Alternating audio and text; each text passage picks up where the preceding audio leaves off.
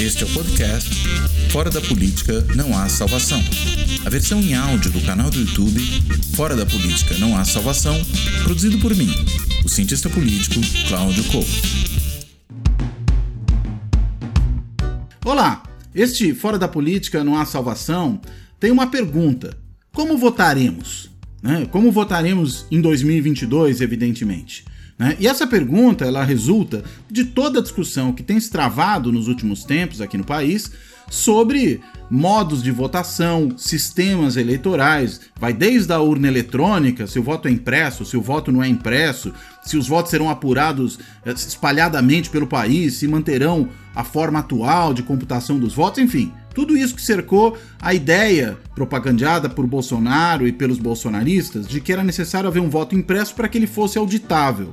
A gente já sabe que não é assim, mas acho que é o caso de tentar entender um pouco melhor isso. Esse é um dos temas, mas não parou por aí. Inclusive, essa semana que passou, né? A gente grava isso aqui numa sexta-feira, 13 de agosto. Isso deve significar alguma coisa, né? É uma semana que passou em que um monte de questões relacionadas ao processo eleitoral foram discutidas desde essa mais técnica, vamos dizer assim, das urnas, até a questão dos sistemas eleitorais, né? Qual sistema eleitoral, afinal de contas, nós teríamos para a eleição do ano que vem? Distritão, que eu acho que foi um bode na sala, enfim, mas depois do distritão se foi para é, coligações proporcionais, a retomada delas, mas logo depois, no dia seguinte, se votar nas federações partidárias, que me parece um substituto até melhor para as coligações eleitorais, talvez deixando aí um espaço para o Senado poder decidir o que vai fazer com as coligações proporcionais quando, quando forem para lá.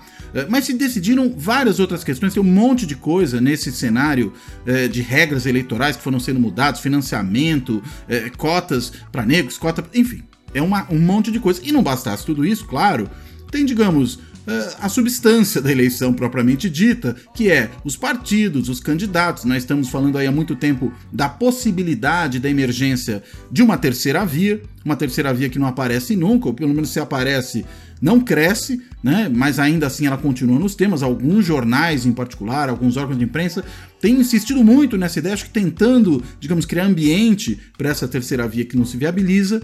E aí, claro, né, é importante saber disso, porque quem serão os candidatos, quais serão as alternativas eleitorais em 2022. Em suma, eleição entrou na ordem do dia, virou um grande tema da conjuntura política atual, ainda que nós estejamos a um ano e dois meses da realização das eleições, né, e isso tudo precisa ser discutido. E para isso eu trouxe dois colegas, dois professores que são especialistas em questões relacionadas aí às eleições. Uma convidada é a Luciana Veiga. A Luciana Veiga é presidente da ABCP, da Associação Brasileira de Ciência Política.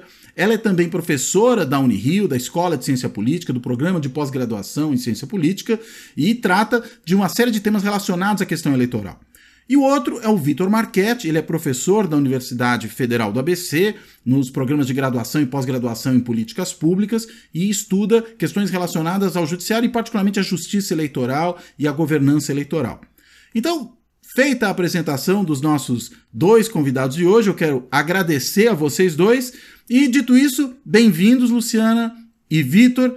E eu passo a palavra. Acho que podemos começar pelo Vitor. Vitor, explica um pouco para nós toda essa celeuma e armada em torno da questão do voto impresso e auditável, da urna eletrônica. O que, que você pode falar para nós sobre isso? Obrigado. Ô, Cláudio, em primeiro lugar, aí agradecer o convite, agradecer também a Luciana, né, esse diálogo que vamos é, estabelecer aqui. Grande prazer é, falar contigo. É, bom, eu acho que, primeiro, a gente precisa dizer, e eu acho que é importante a gente dizer, é que o debate sobre a impressão do voto é um debate antigo, é, do ponto de vista dos especialistas né, é, em urna eletrônica, é, há um debate bastante consolidado, que já tem aí alguns anos, sobre possibilidades de melhorar os sistemas de auditoria, os sistemas de, de, de computação dos votos.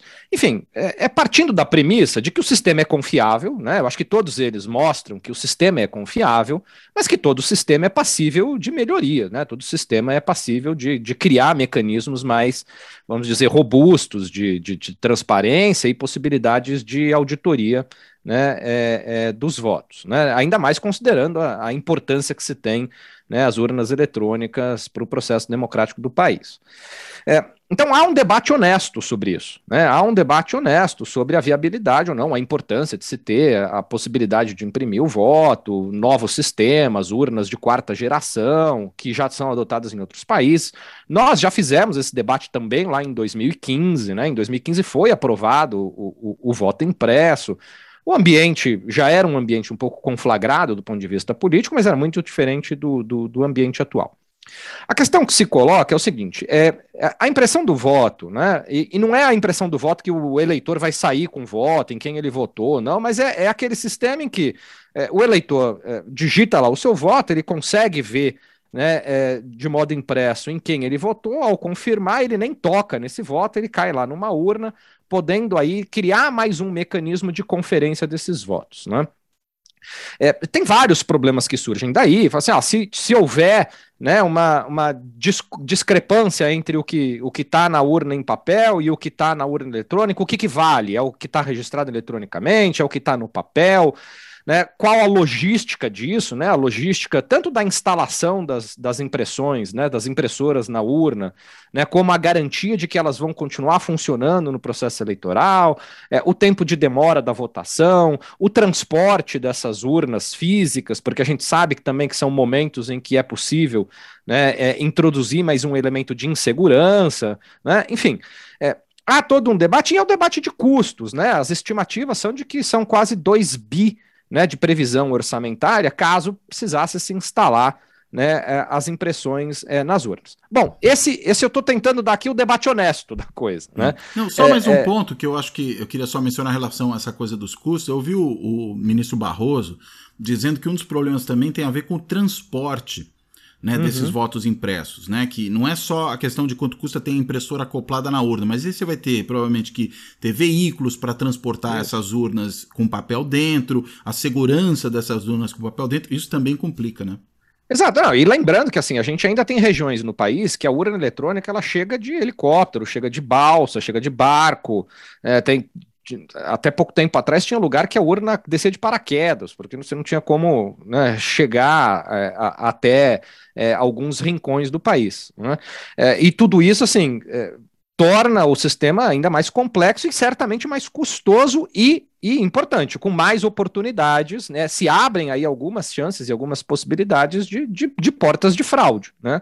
É, porque aí entra esse debate: o que, que você considera na hora da apuração dos votos, se há divergência entre o que está lá fisicamente impresso e o que está registrado eletronicamente, o que, que vale, né?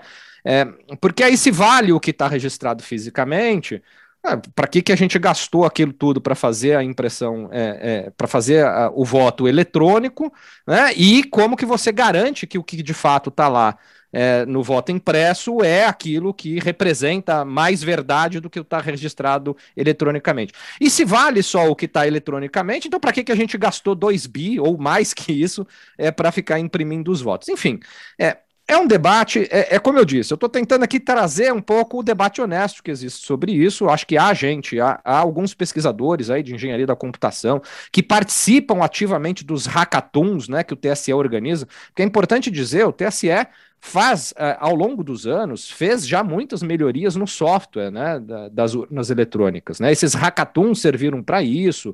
Né? Já teve um grupo lá de pesquisadores que identificou que era possível desembaralhar né, os votos registrados eletronicamente, o que abria uma possibilidade de você identificar é, como o eleitor votou, né? Porque se você desembaralha, você consegue identificar a partir da lista e do horário de votação dos, dos, dos eleitores, você conseguiria identificar em quem cada um votou. Né? Isso foi, foi corrigido. corrigido. Isso, hum. é, é isso foi é corrigido, isso já faz algum, alguns anos, né?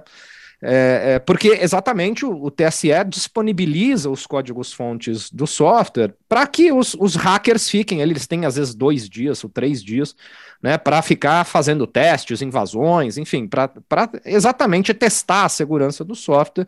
E nunca se identificou nenhuma grave falha do sistema que, é, que indicasse uma grande possibilidade de, de fraude. Isso é fato. Quer dizer, você tem aí, a urna é auditável, ela tem segurança o hardware da urna ele é preparado para rodar só aquele software. Então, se você tentar colocar um outro tipo de software, ele não vai rodar. Enfim, é, você tem vários mecanismos de segurança. O TSE está estudando agora em aumentar o teste de integridade, né? O teste de integridade é aquela simulação que o TSE faz no dia da votação, que é acompanhada pelos partidos, Ministério Público, OAB, enfim, exatamente porque precisa lidar com esse novo momento em que é, o debate sobre a impressão do voto ele foi colocado aí de modo desonesto e a gente também precisa encarar isso, né? Quer dizer, o que o que está sendo buscado agora, ou o modo como foi colocado agora o debate é, do voto impresso, está é, tá longe de representar essa preocupação que eu acabei de dizer da comunidade científica ou de alguns especialistas é, em urna eletrônica para aperfeiçoar o sistema. Não é isso que se busca. A gente, né, a gente precisa ser honesto aqui para dizer, e está óbvio, né? Quer dizer, o, o presidente Jair Bolsonaro não está preocupado em garantir uma urna mais auditável, nada disso. Ele está preocupado exatamente em utilizar desse desse debate para produzir ruídos né, que, que possam gerar aí né, um, um, possibilidades de contestação do resultado eleitoral, possibilidades de tornar é, o ambiente da disputa política ainda mais né, é, conflagrado, porque a gente sabe que ele é, é, surfa, a sua lógica de atuação, o modo como ele pensa a política é a lógica do conflito, portanto, ele precisa né, ter o conflito alimentado o tempo inteiro. E vai continuar. Eu acho que assim, é, é, o fato do Arthur Lira ter colocado é, o assunto em votação, ainda que a comissão especial tivesse é, é, é, votado e reprovado a impressão dos votos, o fato do Arthur Lira ter colocado, eu não achei de todo ruim. Né? É, porque uma coisa é você ter uma posição de uma comissão lá formada por algumas dezenas de parlamentares, e outra é colocar o voto lá é, é, no debate do plenário. Claro que o resultado é, foi um resultado um pouco diferente daquilo que se projetava, né? Você teve uma maioria formada em relação a isso, né? Em relação ao voto impresso. É, e hoje a gente já é, vê aquilo que a gente já tinha como sensação, que boa parte dos parlamentares votaram já de olho né, nos acordos que tem com o executivo para a liberação do, do orçamento, né, e a gente vê já notícias hoje né, do, do, do, como funcionou essa máquina de liberação de emendas justamente na semana é, em que houve essa votação no Congresso. Então, a sensação que eu tive, Cláudio, é que os parlamentares já sabiam que o assunto não passaria, porque não se formaria é, maioria é, é, exigida para mudanças é, é, constitucionais. Então, eles votaram até de modo mais, vamos dizer, irresponsável nesse sentido, que assim, o seu voto é, a favor não ia produzir a necessidade de introdução da urna, é, mas votaram também mais com o sinal de, de atender essa, essa relação, essa demanda do executivo, para dizer: ó, é, estamos juntos, libere a minha emenda, porque afinal de contas, o ano que vem é eleição, eles todos eles vão disputar a reeleição, né, e essa liberação de recursos, ainda mais da forma como foi montado o orçamento paralelo, dá uma margem de manobra gigantesca para o parlamentar né, atender os interesses locais ali da prefeitura, dos seus currais eleitorais. Então, eu acho que é, essa votação, né, que foi majoritária, a maioria que se formou é, em torno do voto impresso, é, ela Ali, ainda mantém. Dos que estavam em plenário, né? Os que estavam em plenário, exatamente. Né? Porque, Porque se a gente você também o tamanho tem... da casa, não daria maioria, né? É, eu acho que foi manejado, quer dizer, é, é, teve uma coordenação desse voto, exatamente para garantir que ele não seria aprovado, né? É, é, mas ao mesmo tempo botando ali alguns parlamentares para publicizar esse apoio à pauta do governo federal com o objetivo de garantir a liberação é, do orçamento. Então, assim, a gente sabe que, que o, o, o parlamento tem ferramentas de coordenação política bem sofisticadas, não é? É, é, o, o, a, o, resultado do voto não é uma incógnita, né? não, não é alguma coisa que, ah, vamos testar aqui para ver como que vão se formar né, as maiorias políticas. É, portanto, ali, para mim, está tá muito claro que o Arthur Lira e o Centrão conseguiram coordenar essa votação, de modo que, em parte, esvaziam o plenário, né, com, com um grande número de abstenções, né, para impedir que se chegue aí à maioria constitucional, mas, ao mesmo tempo, põe ali uma tropa né, é, para votar a favor, para não imprimir uma derrota para o governo, para manter o governo, portanto, vamos dizer aí, mais bem disposto a fazer as liberações é, orçamentárias aqui é, que nesse ano estão batendo aí é, é, recordes, né, do ponto de vista uhum. de, de, liberação dessas, dessas emendas, né. Estava vendo os dados aqui é, é, sobre, sobre essa liberação. Agora me fugiu aqui o dado, o dado preciso, mas você teve ao longo dessa semana uma, uma liberação de emendas, de emendas do orçamento que foi muito maior do que estava é, do que estava previsto, ou do que estava do ritmo que estava acontecendo é, nas semanas anteriores. Né? É, portanto, assim, é, eu acho que foi, é, foi uma votação importante o, o, Congresso tirar isso de frente, né? É, tirar isso da sua frente. Isso não significa que o Bolsonaro vai abandonar o discurso, né? ele vai continuar lidando com esse assunto até é, 2022. É, a gente não sabe quais vão ser os efeitos que isso vai produzir sobre a cabeça do eleitor, né? Porque é difícil também você é, convencer o eleitor. Eu não sei, né? É, as pesquisas indicando aí qual o nível de confiabilidade que, que o eleitor e o cidadão comum tem em relação às urnas. Esse é um debate difícil, porque também é um debate muito técnico, né?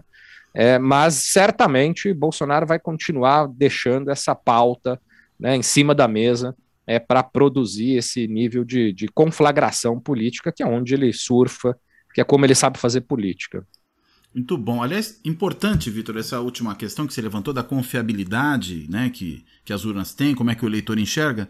Luciana, passando a bola para você, e eu sei que você tem uma pesquisa que foi feita com eleitores, né, para justamente tentar identificar o quanto eles confiam ou não na urna eletrônica. Então, bem-vinda e, por favor, você pode falar um pouquinho para nós do que, que essa pesquisa mostra, o que, que, que, a gente pode imaginar que os eleitores vão pensar sobre as urnas eletrônicas daqui até o ano que vem? Bom dia, Cláudio. Bom dia, Vitor. Prazer estar aqui com vocês. Né? É, vou falar um pouquinho, anotei até inclusive algumas coisas que o Vitor falava, né, enquanto ele expunha. É, vou começar com a pesquisa, exatamente o que você uhum. me pergunta, e depois, então, eu vou colocando os outros pontos. É, foi uma pesquisa qualitativa, é, Cláudio, que a gente faz com a técnica de grupo focal. E ela consiste em reunirmos é, de 8 a 10 pessoas para que a gente converse a respeito do, de algum ponto é, que seja de interesse e o nosso ponto de interesse foi sobre o sistema político e um dos quatro pontos que nós abordamos foi a respeito da confiabilidade das eleições e das urnas eletrônicas.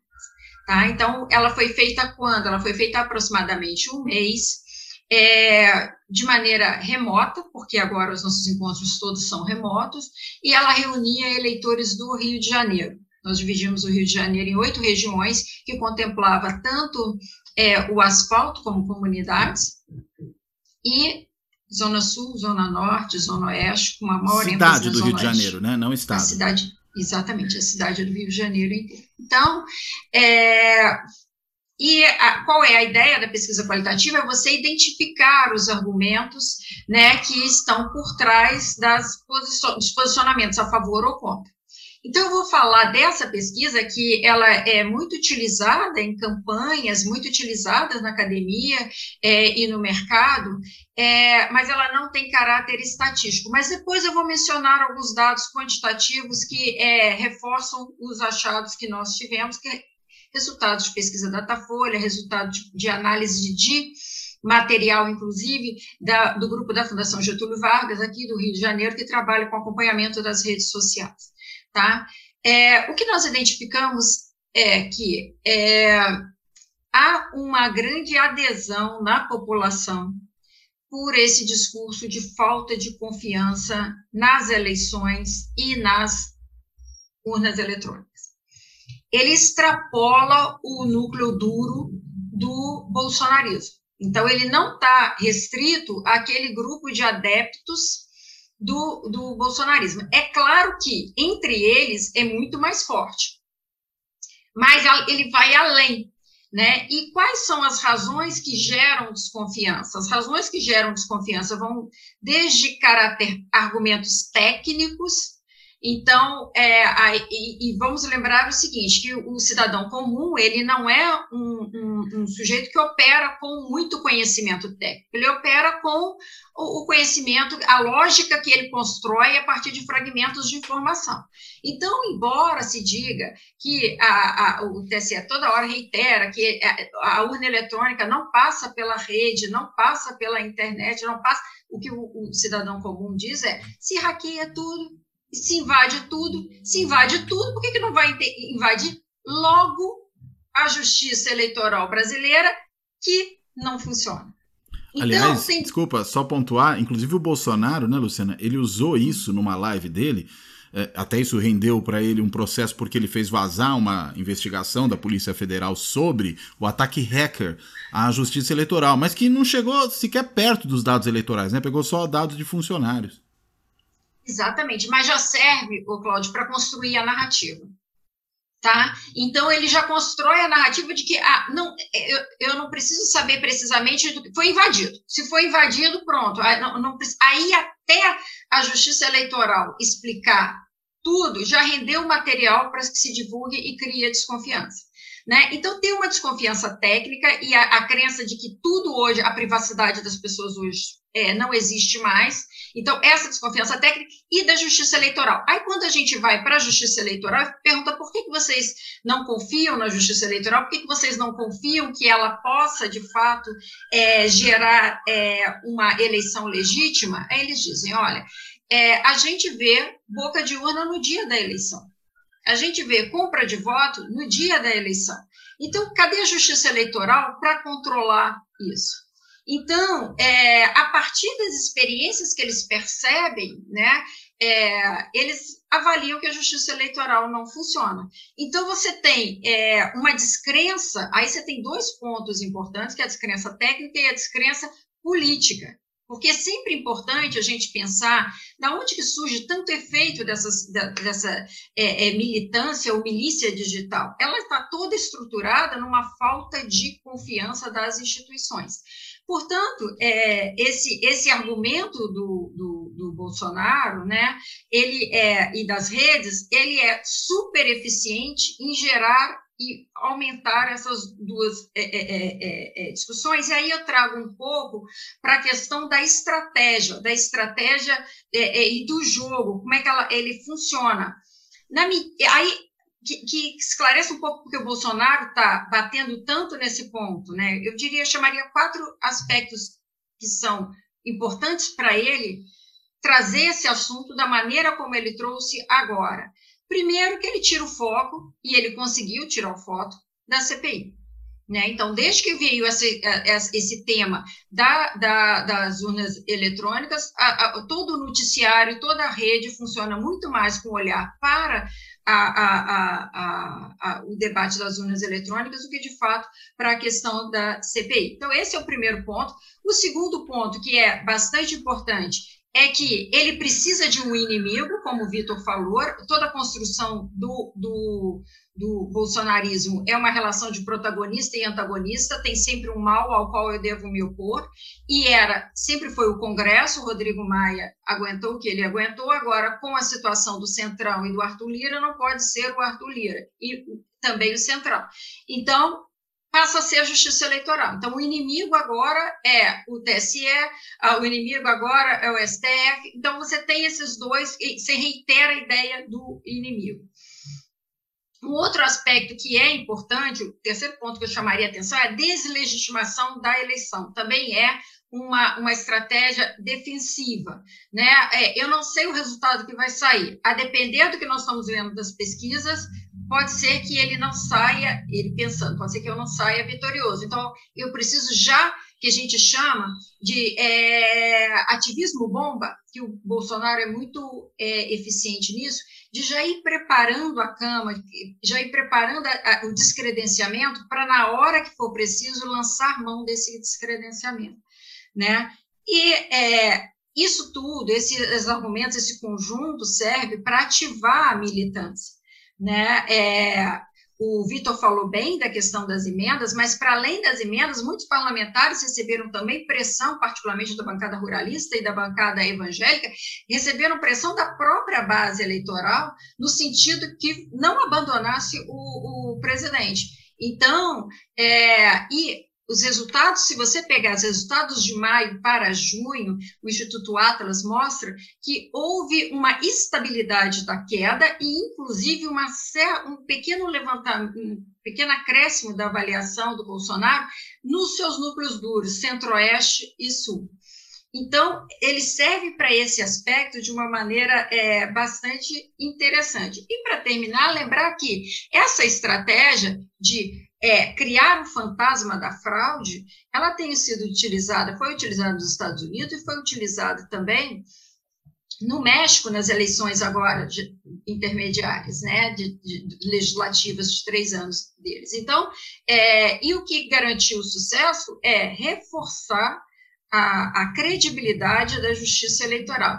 E aí, para terminar, só colocando um ponto que o Vitor falou do discurso técnico, do discurso político, é muito importante a gente reforçar o discurso técnico para ver se traz, dá mais segurança para esse eleitorado que não é bolsonarista, mas que se sente inseguro com a questão da eleição e pode é, aderir para lá. Então, é muito importante trazer, esclarecer para esse eleitorado intermediário que está aí na dúvida, trazendo para que é, ele possa confiar nas eleições. Aliás, tem uma coisa interessante, né? Você apontou, Luciana, que ele usou essa estratégia de bater na tecla do voto impresso e auditável para ofuscar a CPI. Agora, curioso que ele fez isso mais intensamente exatamente durante o período que a CPI estava em recesso, porque o Congresso estava em recesso, né? que foi o mês de julho. Talvez desse ponto de vista nem tenha sido o, o timing ideal para ele, né? Talvez o ideal para ele fosse o quê? Deixar esse período passar, porque ia ter menos notícia da CPI, e trabalhar nesse desgaste da CPI ou, ou, nesse desfoque em relação à CPI agora, né? Quando, por exemplo, vai o líder do governo, quando vão empresários que falam aí um monte de coisas que podem complicar ainda mais o governo nessa investigação da CPI, acho que ele ele perdeu talvez o, o, momento, enfim, precisa ver claro como é que isso vai ser aferido pelas pesquisas. Mas aí e... também chamar a ah. atenção, Claudio, só do seguinte, né? Quer dizer, a base bolsonarista tentou impedir que o, o tentou produzir obstrução para que essa votação pudesse ocorrer no plenário, exatamente porque queriam deixar né, esse assunto mais tempo na pauta. Sim. é por isso que o kit obstrução foi derrubado pelo Lira. É, exatamente, quer dizer, ele mesmo, né, ele mesmo é, a, acabou impedindo que essa obstrução acontecesse. É, o, que eu, o, o que eu acho que chama a atenção exatamente para o fato, assim, a gente viu muita crítica ao Lira dizendo o seguinte, assim, olha, o Lira está fazendo o jogo do Bolsonaro colocando esse assunto no plenário. Mas aí, como, como diria já o, o, o velho bom Vicente Mateus, é uma, uma faca de, de dois legumes, né? Quer dizer, é, é, porque ao mesmo tempo em que ele é, de fato colocou no plenário um assunto que era um assunto que interessava a agenda Bolsonaro, a velocidade com que isso foi feito talvez tenha quebrado o timing de manter hum. esse assunto é, por mais tempo em debate. Né? É, então, por mais que eu concorde né, com, com tudo isso que a Luciana apontou e com o que a gente está conversando aqui, que esse é um assunto que tende ainda a mobilizar muito a base bolsonarista e ainda a mobilizar muito o discurso dele, o fato é que uma manifestação do plenário nesse sentido não é desprezível, né, mesmo com o resultado que teve. Né, mas é, o fato é, o plenário agora vai começar a discutir outras coisas. Né? Claro, talvez é, eu a preocupação do Lira aqui, fosse essa, né? Era Exato. tirar isso da frente para poder, por exemplo, discutir o que ele discutiu no dia seguinte. Isso. Que foi é isso. a questão do, do, do, sistema eleitoral, né? E vem a reforma trabalhista, né? Quer dizer, você Também. tem outros assuntos que interessam mais aí é, a essa base.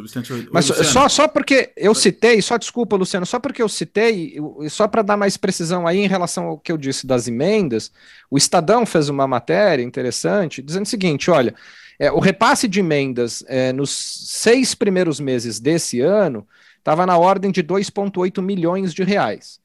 É, nessa semana, três dias que antecederam né, a votação é, do, do, do, voto impresso, ela, ela, ela subiu para mais de um bi né, é, de liberação de orçamento. E, e curioso, 90, mais de 90% da liberação de emenda foi feita para deputados né? Então, só 9% para senadores. Ou seja, o foco, de fato, eram esses deputados né, que iam fazer essa, é, essa votação e que, portanto, não só essa, claro, né, mas é, o fato de ter sido feito três dias antes do, do, da, da votação, eu acho que ela não é, não é desprezível, não. Sim. Luciana, você ia falar alguma coisa também. É, eu acho que é só essa, essa dinâmica que nós vimos né, acontecer no Congresso a respeito do, do é, da atitude do, do, Arthur Lira mostra que é, a entrada, um exemplo do efeito da entrada do Centrão no governo Bolsonaro. Né? É, houve uma redução, uma, um, atenuou-se o caráter muito ideológico bolsonarista, né? Mas é, ainda que continue com uma agenda, respeitando de alguma maneira a agenda, é, houve um processo de, de tornar mais tênue, né? Men menos acentuado esse, esse, essa ênfase ideológica. É, inclusive essa questão, por exemplo, da reforma trabalhista, né, que enfim, ainda vai para o Senado, claro, mas a gente viu ali uma, um monte de jabutis enfiados nela que produz uma imensa precarização. Agora, do trabalho, né? Precarização do trabalho. Agora, isso é, é alguma coisa muito em consonância, se a gente for olhar para o período recente, com a agenda econômica do governo Temer. Né, que também era uma agenda muito focada nesse tipo de desregulamentação do trabalho, né, de uma liberalização desenfreada das relações de mercado, inclusive do mercado de trabalho.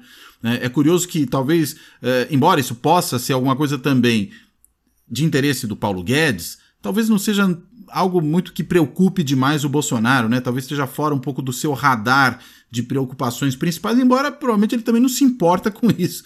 Mas aí é outra história, né? Agora, eu queria só levantar mais um ponto ainda, em cima do que a Luciana falou antes, sobre a pesquisa Atlas, né, que mostra aquele crescimento do, do apoio ao Bolsonaro no, justamente nos núcleos duros do bolsonarismo. Eu fiquei pensando, talvez essa campanha em prol do voto impresso e auditável ela seja uma campanha que está muito voltada à mobilização de afetos, né? a mobilização de uma certa identificação que passa por afetos políticos, mais do que propriamente por um cálculo em torno do quão confiável exatamente é não a urna, ou de quão bom ou mal é esse governo na implementação e na formulação das suas políticas públicas. Talvez menos isso e mais realmente essa questão de pertencimento identitário. Você acha que é por aí mesmo, Luciano? Eu acho, Cláudio, eu acho que é precisamente isso. Ou seja, é aí que eu acho que entra a ideia do inimigo encontrar o inimigo, para que você ajuste as posições. Então, quando você estava muito com a ideia da CPI, ou seja, a, a, a ideia da CPI estava colocando muito a questão da, das vacinas, da corrupção, e estava deixando o, o, o, o eleitorado mais próximo do Bolsonaro muito sem argumento. Não estou dizendo o 20% duro. 20% duro vai achar argumento para qualquer maneira. Mas você tem ali um de 25 a 30, que esse toda hora vai para um lado e volta, vai para o lado. Então, é esse 5% que é essencial para o Bolsonaro, né? Que está ali ouvindo o que ele está falando, está naquela posição assim, ó, não me chama não que eu vou. Mas você precisa me chamar, porque senão eu vou para outro lado. Então, ele traz um argumento, então ele traz um argumento do tipo, é a, o, o, a, o o ataque às instituições, a descrença uhum. da democracia, a descrença das instituições, o inimigo é essencial para o bolsonarismo. Então, eu acho que é muito mais, é, é ativar as afetividades. Você falou muito bem, ativar a uhum. afetividade de repulsa.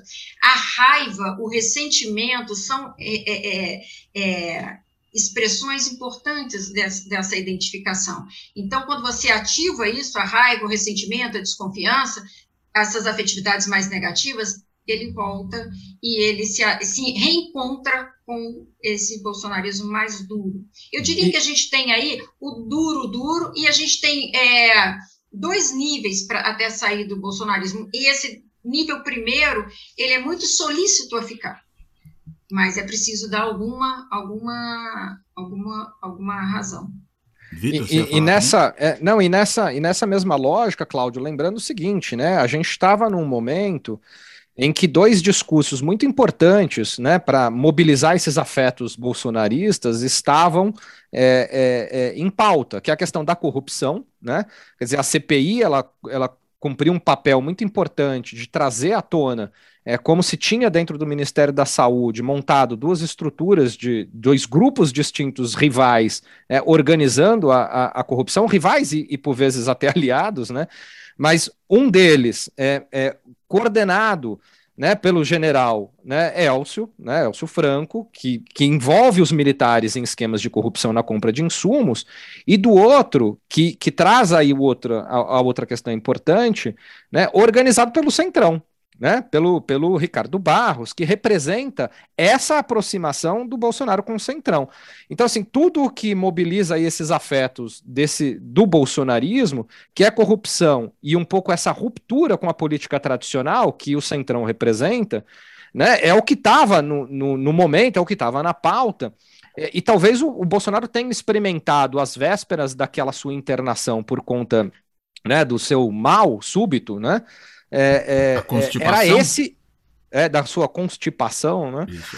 Saiu a teoria da conspiração, começaram a entrar as teorias da constipação. Pois é, porque, porque veja o seguinte, ali, às vésperas da sua internação, ele viveu de fato o seu pior momento até agora, né? É, do ponto de vista político, exatamente porque esses eram os assuntos que, que, que estavam na pauta do debate público, né, derrubando pilares importantes nisso que você está chamando aí de, de, de, de, de, movimentação dos afetos. Né? É, é, não, eu, eu, eu, assim, é, não, não, não vou aqui enveredar pela teoria da conspiração, mas fato é que né, logo após a, a internação do Bolsonaro, que ocupou, passou a ocupar o debate, né, o debate público, né, se, qual era a condição de saúde do presidente, o que estava acontecendo, enfim, é, que passou dois, três dias de o presidente estar com uma grave situação de saúde para em três dias ele já completamente disposto e ativo na política, é, na sequência, a, o debate sobre voto impresso. Me parece que quase assim, se intencional ou não, né, a doença serviu como um freio de arrumação do discurso. Né? É, eles estavam ali, de fato, perdendo a capacidade de manter esse protagonismo. Né, da mobilização do que vai ser. Porque o bolsonarismo é caracterizado por isso, né, essa altíssima capacidade de pautar o debate político. Né, é, e pautando o debate político, muitas vezes, nisso que a Luciana chamou a atenção, né, do que a gente chama aí no geral, a cortina de fumaça tal, ele vai pautando o debate público, né? É, mas a agenda, às vezes concreta, ela está indo para um outro lado, a agenda do Congresso, a agenda né, do, do, do parlamento está tá acontecendo, é, rodando em paralelo, enquanto o debate público está sendo dominado por essa capacidade que o bolsonarismo tem de colocar assuntos, né? É. E eu queria só completar uma coisa que o Vitor falou, que eu acho que é muito importante, digamos assim, no que foi o fundo do poço até agora, né, esse momento anterior à, à, à, internação, é, ali tinha acontecido, a CPI tinha trazido um, um componente muito importante. Por quê? Porque qual que era o argumento de defesa até então em relação é, é, a Bolsonaro? O argumento de defesa é, o Bolsonaro, é, ele fala de maneira inadequada, né? O que, que as pessoas diziam, particularmente os seus, os seus é, próximos. Ele fala de maneira inadequada, ele é agressivo ao falar, ele pode, pare pode parecer insensível ao falar, mas ele tem feito tudo. Ele tem um mandado recurso para os estados e municípios, Aí se colocava para. Se o dinheiro não está chegando, é desvio de dinheiro dos governadores e, e dos pre, prefeitos. Então, havia sempre uma ideia de que o Bolsonaro estava, a, a, despeito da maneira dele falar, ele estava cumprindo com todo o seu papel e a sua obrigação. Quando vem a denúncia da corrupção, e é, existe um componente aí antissistema e anticorrupção muito forte nesse grupo, esse segmento que eu estou falando que está propício a sair, mas que está querendo ficar, ele é um, tem um discurso forte em relação à corrupção. Ele não está disposto a defender a corrupção. Então, o que, que ele faz? Ele, ele ameaça sair né? E agora, quando ele tem um discurso, um inimigo que faz ele voltar, ele vai e volta. Então, essa questão da denúncia de corrupção, de envolvimento de corrupção do governo, foi uma coisa que o bolsonarismo sentiu é, e que foi preciso, então, retomar a retórica de uma outra maneira, tal como o Vitor colocou. Muito interessante. É, há uma coisa, já que a gente falou dessa, dessa questão da corrupção, vou pensar num, num assunto relativamente conexo, que é a atuação, digamos, desses que o Bolsonaro escolheu como seus inimigos preferenciais neste momento, que são os tribunais superiores, notadamente o Tribunal Superior Eleitoral e o STF. Né? O Vitor, lá na, na, no seu livro, fala inclusive que o, o TSE é um puxadinho do STF, num certo sentido, ou uma Câmara para Assuntos Eleitorais. Puxadinho é por minha conta, ele fala de forma mais sofisticada do que eu disse aqui. É, agora, uma das coisas interessantes que vinculou esses dois tribunais foram aquelas duas decisões unânimes no âmbito do TSE, me parece a primeira reação mais forte ao presidente diretamente, não só aqueles que o cercam, é, que foi, primeiro, aquela decisão de instaurar um processo administrativo no âmbito eleitoral dentro do próprio Tribunal Superior Eleitoral. E aí seria interessante saber o seguinte: o que que isso pode produzir de efeito do ponto de vista do risco real ou não que o Bolsonaro é, corre. E, em outro sentido, né, o pedido, né, a notícia crime, melhor dizendo, que foi encaminhada pelo TSE ao STF para que o Bolsonaro fosse investigado no, no inquérito das fake news. Vitor, e diante desses dois processos, eu, eu acho que principalmente o processo instaurado no âmbito eleitoral, no, no TSE, é, tem chance, por exemplo, do Bolsonaro se tornar inelegível para o ano que vem? Porque se isso acontecer, o cenário de como votaremos muda demais, né? Olha, Cláudio, primeiro, assim, é, resgatar algo que você é, já disse, né? É, o, o, TSL tem força institucional diferente de qualquer outra organização de, de, de, de governança eleitoral que eu encontrei é, é, do ponto de vista comparado, né? E a força institucional do TSE é exatamente a sua, a, o seu vínculo ou a sua lógica de intersecção com o STF, né? É, como você até brincou aí, o puxadinho do, do, do STF, né? Mas é, é, isso. O TSE funciona como uma câmara para questões eleitorais, para matéria eleitoral do STF. Né? É, então, a pauta do TSE é, é uma pauta que depende é, de um presidente que é um ministro do STF, é, os, todos os ministros do TSE continuam ministros das suas, dos seus órgãos de origem, ou seja, os, os três ministros do STF que atuam no TSE continuam ministros do STF. Né? Então, eu estou tentando reforçar esse, esse ponto, é, porque me parece que essa movimentação do TSE ela está na mesma chave das movimentações que o STF já fez né, de, de, de produzir essas barreiras ou de produzir esses freios para o Bolsonaro. E são freios que certamente eles, eles mudaram é, de aspecto do ponto de vista das notas, né, das notas de repúdio, e, e, passaram a ter elementos um pouco mais concretos. Mas ainda assim, é, me parece que esses elementos concretos é, eles vão servir muito mais como é, é avisos mais duros, ou, ou pelo menos é, armas engatilhadas e prontas para serem disparadas do que efetivamente armas que vão ser utilizadas. Né? É, porque, ao serem utilizadas, os ministros sabem que, ao serem utilizadas, elas vão conflagrar o debate político ainda mais, produzindo uma instabilidade institucional que talvez aí a força institucional do TSE e a força institucional do STF não sejam capazes de de funcionar como o arrimo da democracia, como tem funcionado até esse momento. Né? É, e também porque eles sabem que ao disparar concretamente essas, esses instrumentos de, de, controle e moderação do presidente, não é nem de moderação, né, mas de contra-ataque ao presidente, eles vão depender muito da atuação é, do Ministério Público, do PGR, né, do, do, do PGF, desculpa. Né? E não há qualquer sinal é, no horizonte de que para usar a palavra do nosso colega é, Conrado Ubner, né, é de que o, o, o poste geral da República é, vá sair dessa sua posição de poste. Né? É, portanto, é, me parece que TSE e STF é, estão com os instrumentos na mão para dizer, ou para se colocar institucionalmente com condições de fazer algo para além das notas de repúdio, mas também sabem dos limites que eles encontram, seja porque podem produzir uma instabilidade política, que aí a sua força institucional é, não vai ser o suficiente para segurar o conflito, seja porque também dependem né, de uma atuação mais, mais forte, de uma atuação mais ativa e decisiva é, do, do, do procurador, que, que eles sabem que não vão, não vão encontrar. Né? Então, eu, eu, eu, aí respondendo de modo Agora, mais. Só direto, uma questão para você considerar na tua resposta.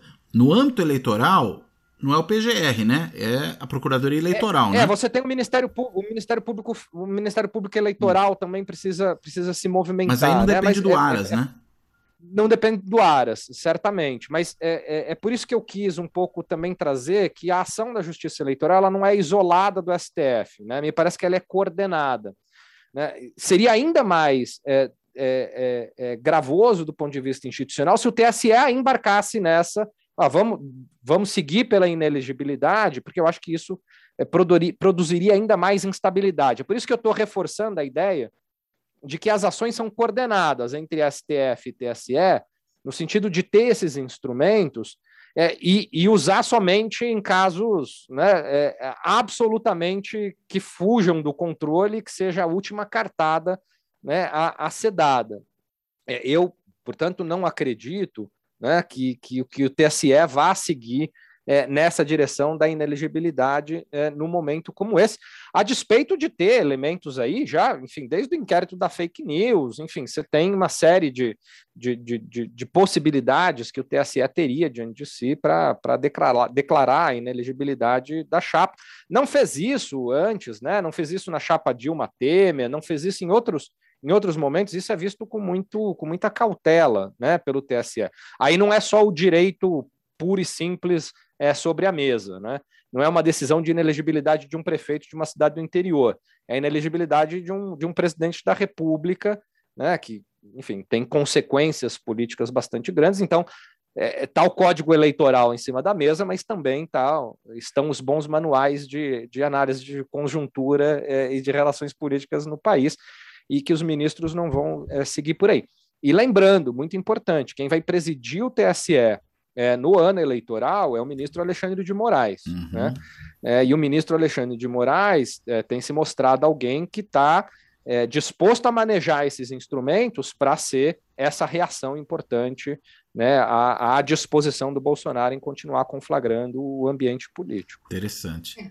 Luciana, quer falar? Queria... Isso, eu queria só acrescentar uma coisa é, ao que vocês estão colocando, que é, ou seja, a gente tem é, os atores se posicionando no jogo, né?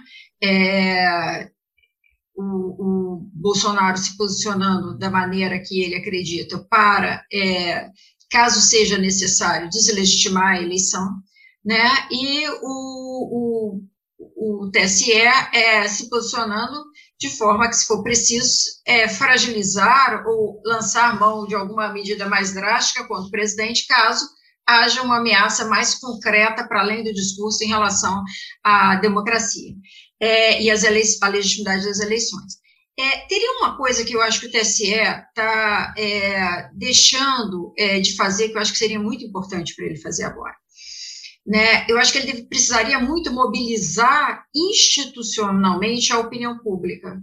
Isso quer dizer, o que, que eu estou sugerindo? O, o, o, o Barroso, né, o, o, presidente do TSE hoje, ele até vem, faz algo, faz bastante é, comunicação dele pessoalmente para ser divulgada em redes sociais, em defesa da urna eletrônica, mas eu não sei se vocês se lembram, é, a Justiça Eleitoral sempre fez muita campanha, e as campanhas de Justiça Eleitoral sempre foram muito simpáticas para o eleitor. Então, é, é hora de retomar aquelas campanhas, as campanhas mais institucionais, menos personificadas. Não é o Barroso ir para a linha de frente, porque personifica demais a, a, a, a instituição, e, e quem ganha com essa personificação é quem está querendo deslegitimar, porque fica mais fácil. Então, é, é, preciso fazer uma campanha institucional de defesa da justiça eleitoral, é, de conscientização do cidadão, a, a exemplo do que sempre foi feito. É preciso que a Justiça Eleitoral agora reforce a sua reputação enquanto instituição é, representativa, enquanto instituição da democracia, que isso é muito importante agora. Aliás, é, pensando então já na campanha, né, já que uma, uma, mas aí não na campanha publicitária, estou pensando na campanha eleitoral. E aí eu jogo a, a questão para Luciana.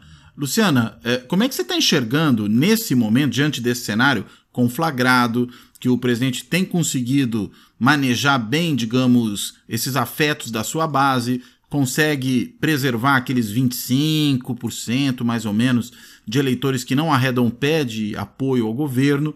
Como é que você enxerga a construção desse cenário nesse momento para o ano que vem? A gente tem uma, muita indefinição ainda, né? Temos aí as duas candidaturas polares, né? E eu chamo de polares porque eu acho que há uma polarização do ponto de vista competitivo, mas me causa horror aquela ideia de que são dois extremos. De modo algum me parece que são dois extremos. Você tem um, um candidato de extrema direita e tem um candidato esquerda mas que não é extrema esquerda. Né? Agora, de qualquer maneira, a disputa, a processo competitivo está entre esses dois candidatos e está se tentando aí por uma série de frentes, muitos atores estão tentando construir essa chamada terceira via, uma candidatura ao centro dos dois. Né? Como é que você vê nesse momento, dentro desse embate, esse, essa construção de candidaturas alternativas? Você acha que tem espaço para isso mesmo? Então, o Cláudio, assim, a gente tem a, a questão dos extremos, é, quando a gente menciona extremos, a gente não está nem mencionando, tal como você é, ponderou muito bem, é, esquerda e direita. O que a gente tem, na verdade, são afetividades opostas em relação ao bolsonarismo e petismo, né? A ideia do, do antipetismo, afetividade, e é interessante porque é muito mais os antes, né? Antipetismo e antibolsonarismo. Então, a gente está num, numa discussão entre essas duas coisas. E é, a possibilidade de uma terceira via, é, o que eu vejo, alguns erros que eu vejo cometer da terceira via, o primeiro é, é não se posicionar no jogo. Né, fica é, postergando, esperando. É, eu brinco até que parece que é, é, é eles querem o resultado querem placar antes de entrar no, no, estádio. Né? Primeiro a gente entra no estádio, se posiciona, depois é, colhe o placar.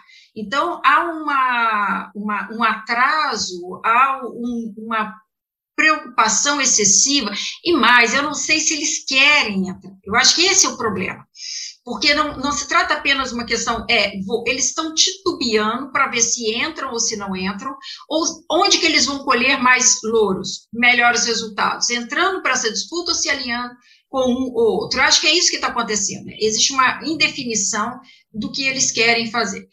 Claro que existe um grande desafio, né, se refere ao eleitorado, porque você tem um eleitorado dividido, e a gente tem 30% do eleitorado que não quer votar nem em, em, em, Lula e nem em Bolsonaro. Mas esse 30% não chega num acordo.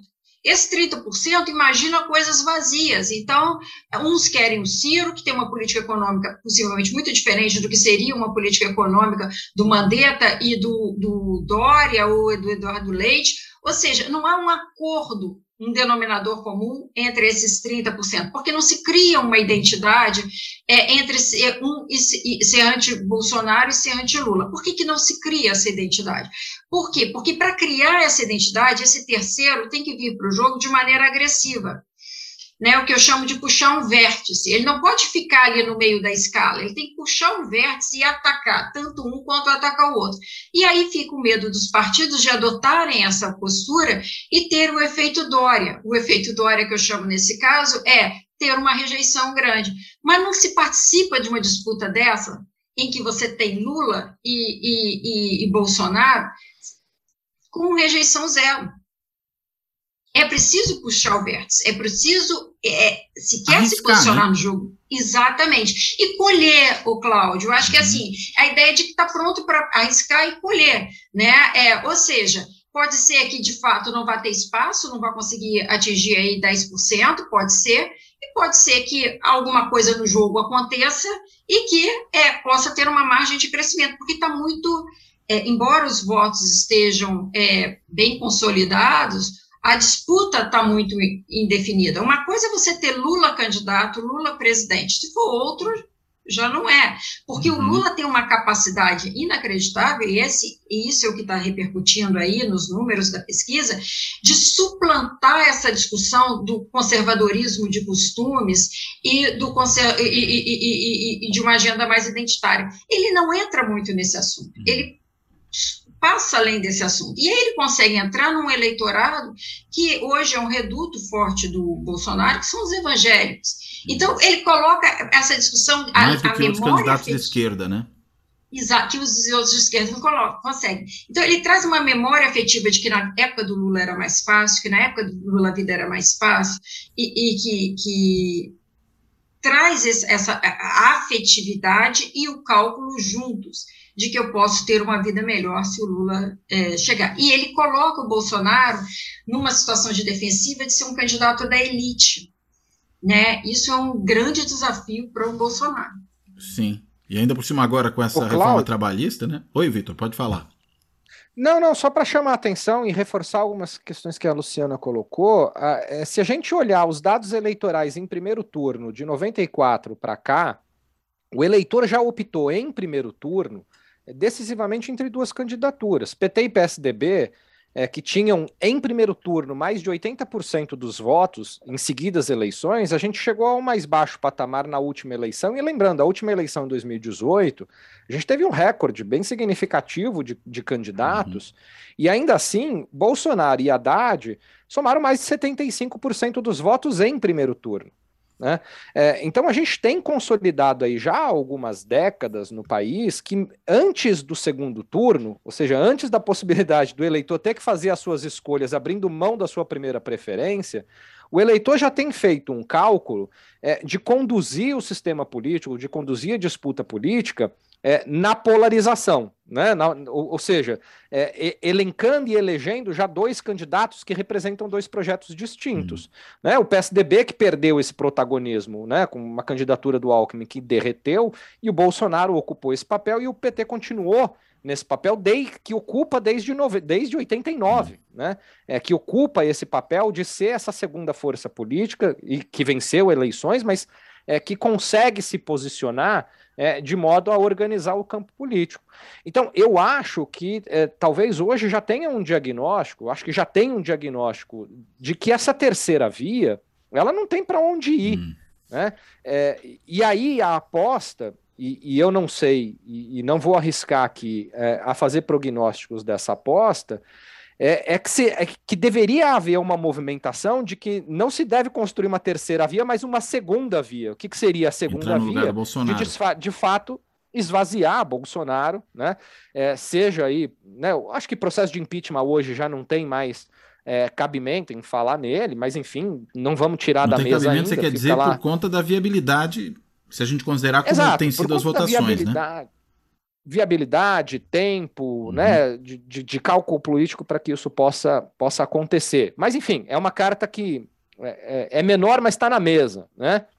É, ou seja, desidratando, é, seja. É, tem uma, uma figura política aí, que, que é o papel dos militares, né? Até quando os militares é, vão continuar endossando essa candidatura, ou se é possível que os militares comecem a articular é, de dentro essa tal segunda via, né, que eu estou chamando aqui de uhum. segunda via, que não seria então a construção de uma terceira via. Então veja que há militares que, que fazem esse discurso da moderação, da necessidade de se pensar uma alternativa, né? O Santos Cruz é o principal representante é, desse discurso. Então eu acho que não está completa. E, e, tem gente já apostando, e eu, e eu não vou me, me colocar nisso, mas já tem gente apostando que Bolsonaro não pode, pode até não ser candidato em 2022. Hum. Né? É, a depender de como essas movimentações acontecerem. Então, então eu acho que, é, olhando para o comportamento do eleitor, dos dados que a gente tem do comportamento do eleitor, e olhando para todos esses elementos que a Luciana colocou, é, me parece que já não está mais colocada nas ambições é, do sistema político partidário construir uma terceira via que consiga romper essa disputa entre Bolsonaro e Lula que se, que se projeta para 2022. Me parece que as atenções estão ou para seguir nesse caminho que a Luciana colocou, de produzir as adesões de um lado para o outro, de produzir os acordos para se, já se posicionar em 2022, ou ainda, me parece que é a carta que está mais na mesa, né, como tirar o Bolsonaro né, ou como minimizar a capacidade do Bolsonaro de disputar as eleições com Lula, porque também já não está mais na mesa a possibilidade de inviabilizar a candidatura Lula. Eu acho que isso já está já tá fora do cenário, que é o que estava colocado em 18, Exato. e agora se discute se inviabiliza ou não. Por isso que eu acho, o TSE não vai entrar nessa bola dividida, voltando àquilo que você tinha me perguntado. Porque essa é uma movimentação que tem muito mais a ver é, com as disputas das forças políticas que hoje estão é, é, se organizando para 22 e o TSE não vai entrar, não me parece que o TSE vai entrar, até por um senso de preservação institucional. Então, que o sistema político arrume, né, dê o seu jeito né, e não, não jogue essa bola mais uma vez para o TSE decidir, porque a gente, a gente mata no peito algumas bolas que, os, que o sistema político joga do ponto de vista de legislação, né, de, de alguma reforma que, que é, é, eleitoral que o, que o parlamento não dê conta, mas nesse ponto de vista do que há mais de, de puro de competição eleitoral, né, de politics ali, né, de, de, de disputa né, do sistema partidário, acho que o TSE não vai entrar nessa bola é, é, e colocar em risco o seu capital institucional. Muito bom. É, agora eu queria só trazer uma coisa, e claro. até, até colocando para vocês também, né?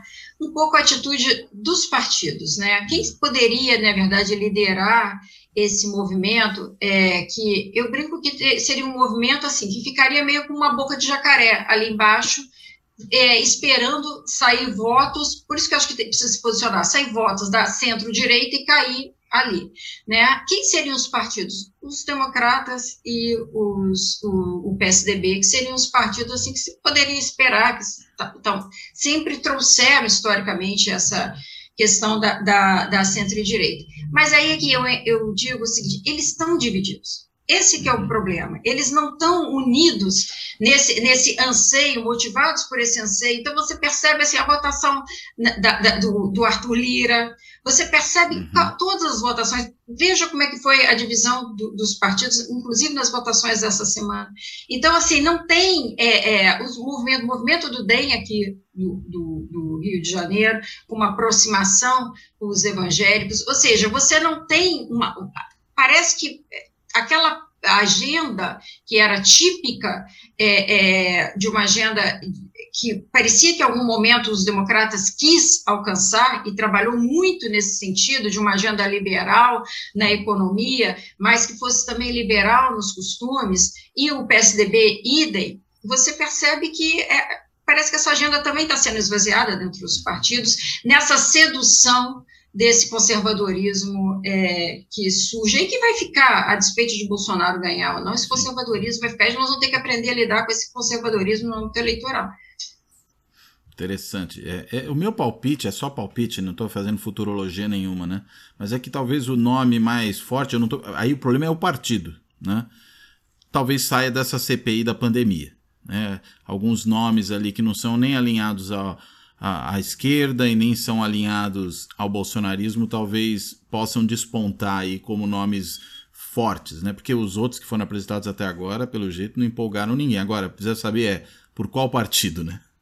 Porque realmente, os que foram partidos capazes de produzir candidaturas nacionais no, nas últimas eleições sucumbiram, né?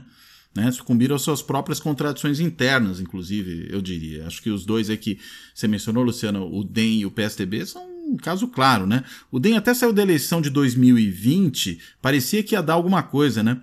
O ACM Neto elegeu fácil seu sucessor, é, ganhou a, a, Prefeitura do Rio de Janeiro também.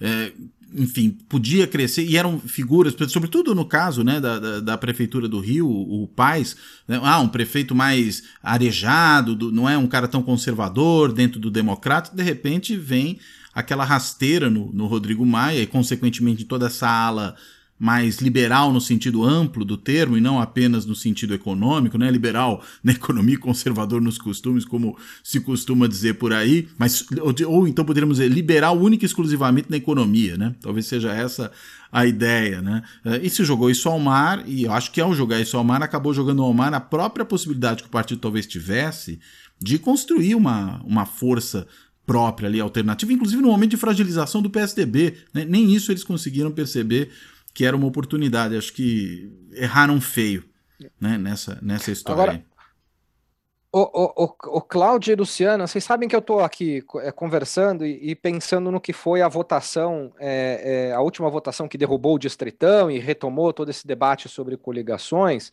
Talvez esse diagnóstico todo que, que a gente está conversando aqui sobre a dificuldade dos partidos tradicionais ou dos maiores partidos a coordenar o jogo, talvez seja um, tenha sido um estímulo importante para ter voltado todo esse debate, hum. é, tanto do retorno das coligações, como de formas para se é, minimizar os impactos da cláusula de barreira e desempenho. Porque, de fato, a gente passou por uma implosão muito significativa do sistema partidário brasileiro E no momento de reacomodação, quer dizer, é, quem sobrevive, quem vai ter fôlego, né? Quer dizer, um momento muito conturbado. Pega o PSL, o PSL sai de um deputado estourando lá para é, é, é, quase 60 deputados. Quer dizer, é, o, o, PSDB, o DEM, nesse processo de reacomodação do sistema partidário, ter regras que iam deixar os partidos sem a possibilidade de coligar e, e, e sob é, forte é, necessidade de desempenho, é, pudesse não ser o momento. Eu estou tentando aí quase ser poliano para tentar entender por uma visão positiva, né, é, o fato da gente ter é, tomado uma decisão agora é, de retomada de algo que a gente vinha celebrando já há algum tempo, que é o fim das possibilidades de coligação proporcional. Me ocorreu aqui na conversa, tá? Assim, é, que, que talvez nesse momento de, de é, rearranjo do sistema partidário, pisar um pouco no freio em relação a isso, possibilidade de federação partidária, possibilidade de voltar a se coligar, pode ter um aspecto positivo né, de, de, reorganizar as forças político-partidárias que estão, de fato, bastante, bastante dispersas. Né?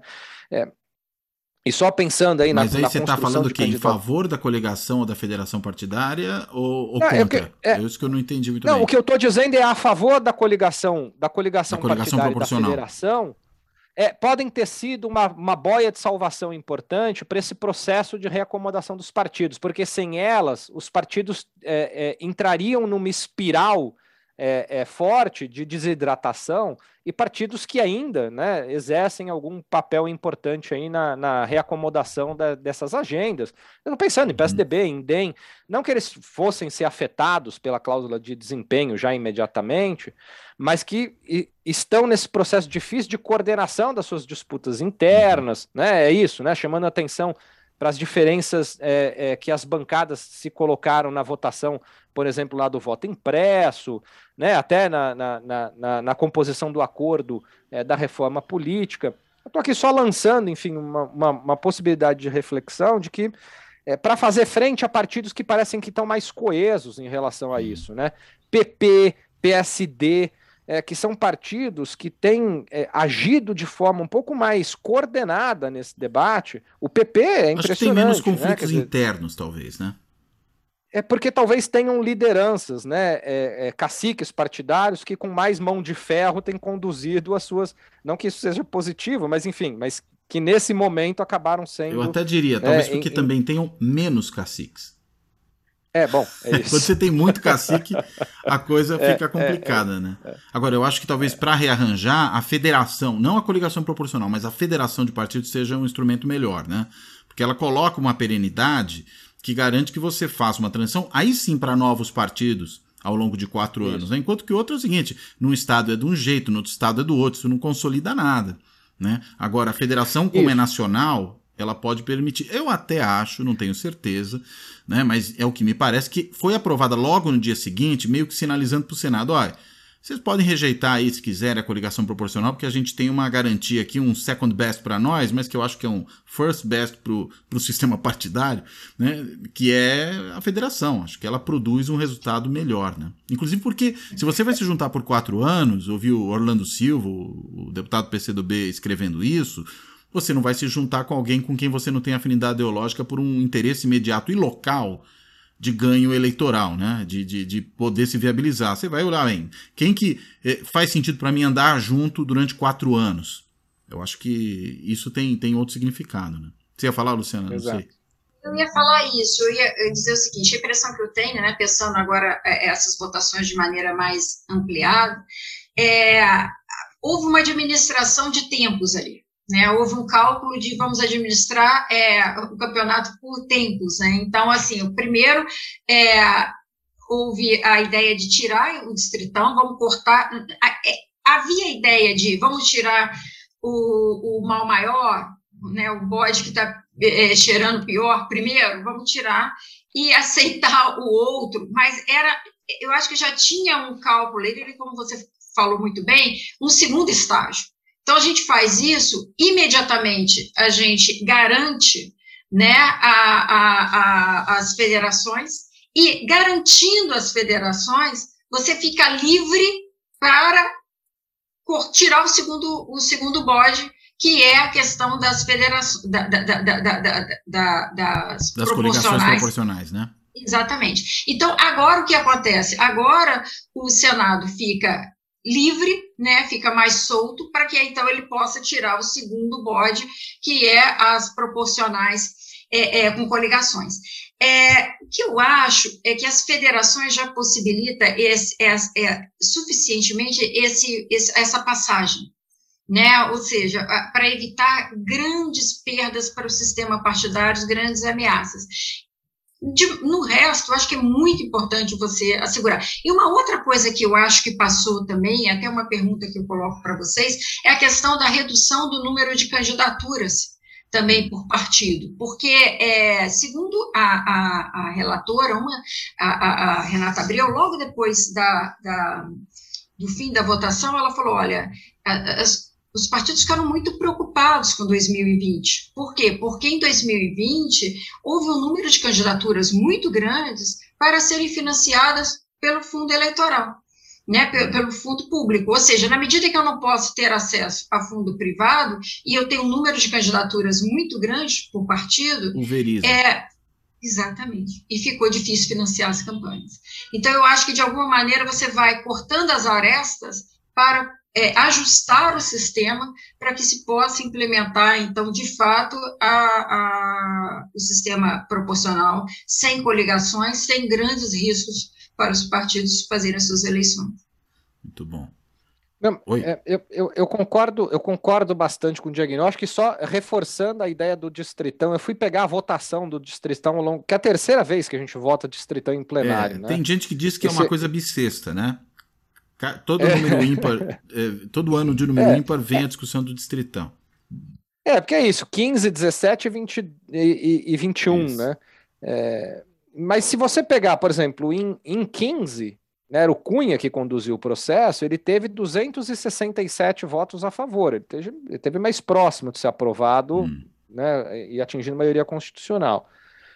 Em 17, já caiu para 205 votos a favor. Hum. Em 21, 35 votos a favor. Quer dizer, 35 esse não. 35. Como 35? É, não foi isso? 423 contra a votação Ah, tá bom, desculpa. Distritão? 35 votos. É. Não, não, perdão, você tem razão. É. é. É, porque foi o destaque, né? Sim, sim, sim. Destaque, aí ele foi descartado. Né? Mas aí já tinha o acordo, aí ele né? foi descartado. Então, tudo bem, mas de qualquer maneira, é, é, tá sob o efeito do acordo, mas é, você vê, ele já entrou como moeda de troca lá para fazer o acordo, vamos abrir mão desse negócio. Era um metabode. Né, o que ficou é, o que ficou claro, o que ficou claro essa estratégia do bode, o que abre talvez uma esperança, eu tô hoje com falas esperançosas, né? Mas o que talvez abra uma, uma esperança de que em 2023 a gente não tenha que debater novamente o distritão, porque é, é, é, ele vem desidratando em termos de, de, de apoio no plenário. Né? E talvez é isso, né? Quer dizer, o, o Congresso tenha, o, a Câmara dos Deputados tenha feito ali uma salvaguarda. Ó, retomamos a coligação, retomamos a coligação. Se não vier nada melhor, se não vier federação, a gente pelo menos já tem isso aqui aprovado. E fizeram ajustes também na forma de calcular a cláusula de barreira, incluindo o Senado, né? As bancadas no Senado elas não estavam previstas. Então também aí é uma forma de é, tentar sobreviver melhor aí aos, aos impactos da cláusula de desempenho. Né? É, eu, eu, eu, assim, é, talvez o Senado, porque o Senado ficaria numa situação muito difícil de derrubar é, é, a, a, retomada da coligação, porque afinal de contas os senadores não são eleitos sob a lógica da coligação. Né? É, ser casa revisora de algo tão simbólico e importante para a Câmara dos Deputados, acho que botaria Senado e Câmara numa rota de, de, de de, de colisão forte. Por isso que eu né? acho que aprovaram a federação, né? Como, é, como o Senado agora entregou a federação, talvez isso né, é, mantendo aqui o espírito do otimismo. Mas quem entregou né, foi a Câmara. Agora... Isso foi aprovado pelo Senado em 2015, só agora sim, sim. que a Câmara foi votar, né? É, é, é então, como isso o Senado já tinha entregue, né? Como já tinha no, no, no, pacote do Senado a possibilidade da federação, é, talvez aí a gente possa ter uma esperança de que as coligações, a proibição das coligações continuem, é, continuem em vigência aí para 2022. Exato. Muito bem. Gente, nosso tempo ruge. Eu quero então agradecer a vocês dois por essa imensa e interessante conversa. Foi muito legal esse, esse papo. E deixo para as considerações finais. Né? Vou inverter um pouco a ordem, já que o Vitor foi o último a falar agora. Passo para a Luciana começar aí com o seu fechamento. Por favor, Luciana.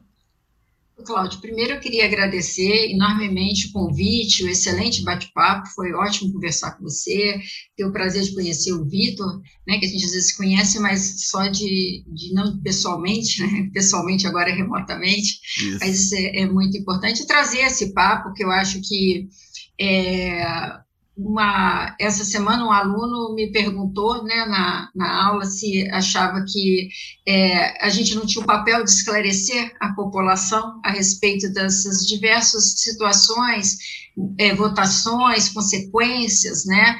E eu acho que é, esse modelo da, de live, eu acho que é essencial, porque atinge tanto os nossos colegas, né, e promove o debate entre nós mesmos, mas principalmente atinge também a população é, que gosta de política e que tem anseio por essa discussão e que na, é, na televisão, na, na, no jornal tradicional, não tem essa possibilidade de é, alcançar esse debate, né, com os diversos pontos de vista. Então, queria parabenizar você, Obrigado. né, e, e que tomara que... E com tempo, né, para falar. Exatamente. Né? E que a gente possa é, contribuir para esse debate. São muitos desafios e a, ressalto a importância de a gente garantir e debater sempre a favor da legitimidade das eleições, a legitimidade da democracia. Esse é o nosso papel aqui. Muito bom. Obrigado, Luciana. Vitor, para suas considerações finais também. Legal, Cláudio, obrigado aqui. É, esse espaço que, como a Luciana já destacou, um espaço tão importante né, para a gente conseguir avançar no debate público de temas tão, às vezes, temas tão é, complexos e, e, e, difíceis de serem assimilados, que a gente lida no dia a dia com eles, mas a gente sabe que é, boa parte da, da população é, acaba se é, é, orientando ou, ou, consumindo o seu tempo é, de outras formas e ter essa possibilidade aqui, eu acho que, que tem um, um, um, papel enorme, porque afinal de contas é pela política né, que nós vamos encontrar algum, algum caminho de, né, de, de, de salvação, de progresso, de modernização e de avanço da nossa sociedade. Só para só para concluir aqui, Cláudio, assim, é, botando dois pontos muito rapidamente e, um, e uma terceira questão, assim, seguinte, na reforma eu acho que veio uma coisa importante é, que é impedir que o TSE e o STF respondam consultas ou mudem a legislação eleitoral sem respeitar a anuidade. Uhum. Né? Então, acho que isso é um avanço para a estabilidade das instituições do país. O TSE não pode mudar as regras do jogo no meio das, da, do Como jogo. já fez, né? né? Então, muitas vezes, né? Muitas vezes.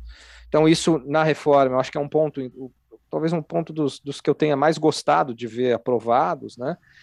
É, concordar muito com a Luciane, tem a ver muito com esse nosso espaço aqui, né?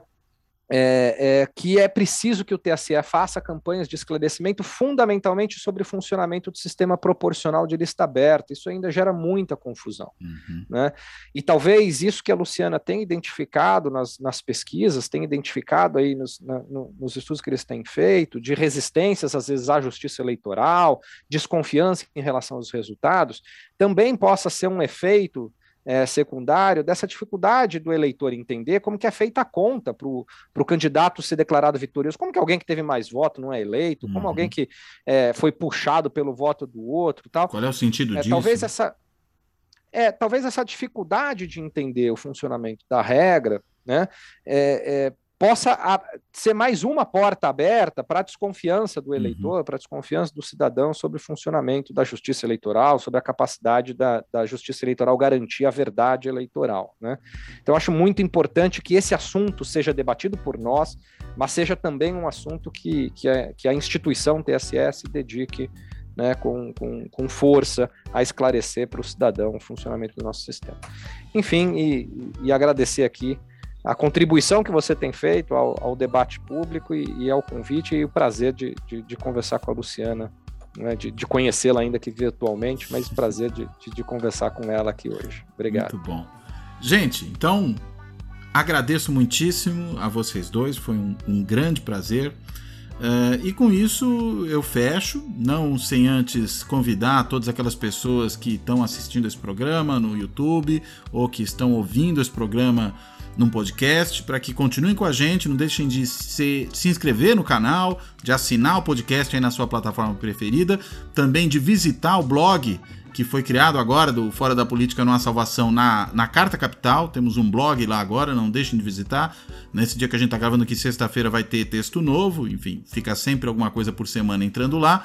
E dito tudo isso, eu termino, agradeço e até a próxima.